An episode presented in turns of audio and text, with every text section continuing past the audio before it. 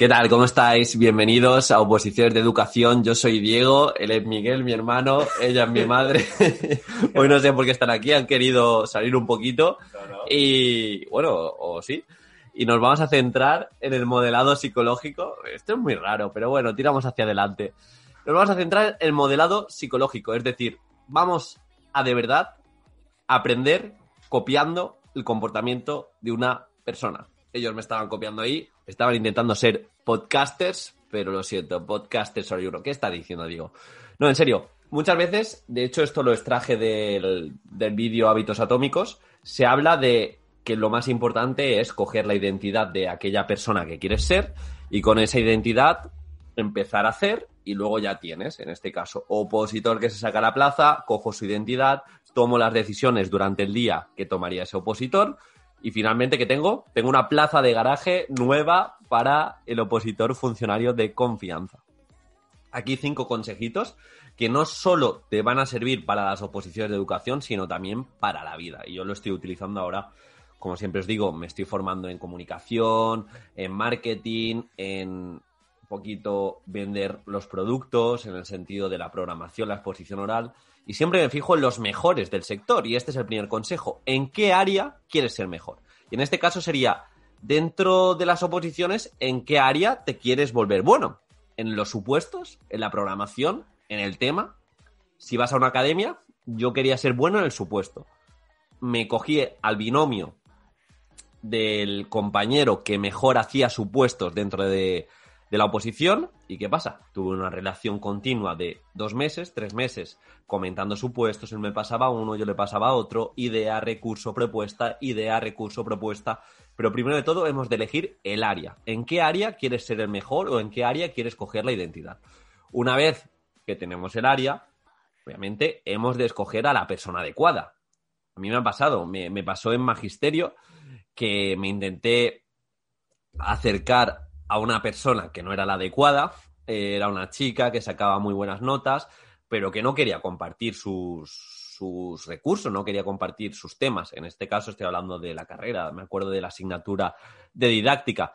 Y la verdad no me lo hizo, no me lo hizo nada sencillo. Empezamos que sí que no, y luego ya me di cuenta que, que no quería compartir las cosas, siempre me daba largas.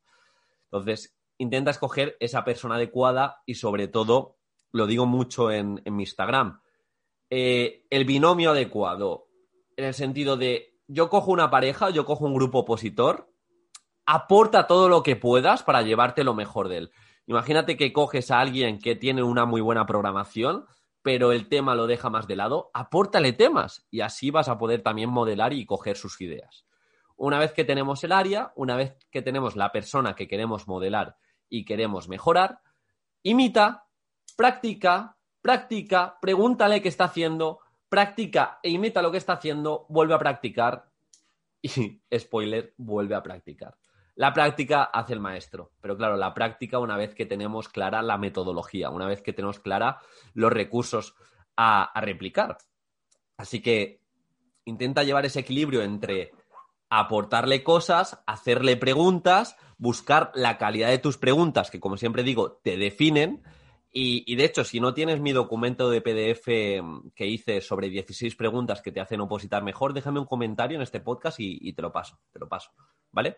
Pero lo que os quería decir, que antes de imitar hemos de tener y hemos de poder anticipar que tenemos que practicar muchísimo, muchísimo, muchísimo. Y el objetivo sería a largo plazo que incluso mejoraseis a esa persona que estáis modelando. De eso se trata. De eso se trata la modelación y de eso se trata coger la identidad para que seamos pretenciosos y digamos, me estoy fijando en este opositor que tiene muy buenos temas, pero el día del examen voy a opositar mejor que él.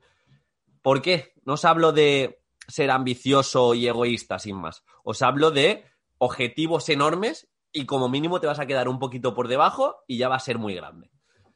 Y el cuarto punto, que me gustaría también que lo tuvierais en cuenta, muchas veces tenemos miedo a preguntar, tenemos miedo a pedir ayuda, pero si de manera sincera nos abrimos, pedimos ayuda, contamos la vivencia, contamos el bloqueo, contamos la carencia, nos va a ayudar el opositor, nos va a ayudar la persona que ya ha recorrido el proceso o que es tan bueno en lo suyo.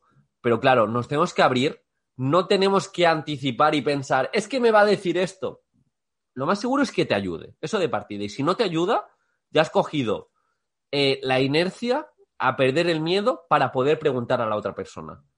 Desde un punto de vista eh, regulado, los preguntones y las personas que hacen las cuestiones adecuadas son los que llegan más lejos. Los que están callados y los que están simplemente escuchando es complicado, porque se pierden un mundo. Así que pide ayuda, haz las preguntas adecuadas y cuando cojas a esa persona que quieras replicar, cuando cojas a ese opositor, a ese comunicador, em, lo vas a hacer mucho mejor en ese caso. Y por último, por último, visualízalo. Alcánzalo antes. Alcánzate antes ese nivel que quieres llegar. Es decir, tú empiezas a coger la identidad del opositor, imagínate un opositor que hace muy buenos supuestos, pues desde el minuto uno, visualízate dentro de seis meses, dentro de ocho meses, recibiendo el supuesto, haciéndolo muy bien, sabiendo qué contestar, comunicando a ese comunicador tan bueno, has estado practicando, has estado imitando, visualízate el día de la exposición, comunicando, captando la atención del tribunal, como si estuvieras formando a ese tribunal. Visualízate por qué. Porque de esta forma el cerebro va a estar mucho más dilatado, va a estar mucho más preparado a que cuando aparezca la oportunidad de hacer el supuesto, cuando aparezca la oportunidad de exponer tu programación, tengas como pensamientos recurrentes de esto ya lo he vivido, sé cómo desenvolverme y lo voy a hacer mucho mejor. Recordar, muy importante, coger la identidad de esos opositores, de esas personas que ya están donde tú quieres estar, y es la regla de oro. Ser, actuar como esa persona que quieres ser, hacer, tomar las decisiones y las actuaciones que hacen en su día a día, y finalmente, finalmente, pero no se empieza la casa por el tejado, tendréis lo que esa persona ha conseguido. Modela desde la psicología, comprende cómo actúan los mejores, actúa como los mejores y sé mejor que los mejores. Y esto no es charlatanería pura y dura, sino esto se trata de analizar, aplicar, mejorar y volver a aplicar. Y volver a aplicar. Nada, muchísimas gracias por escucharme un día más, el arte del modelado.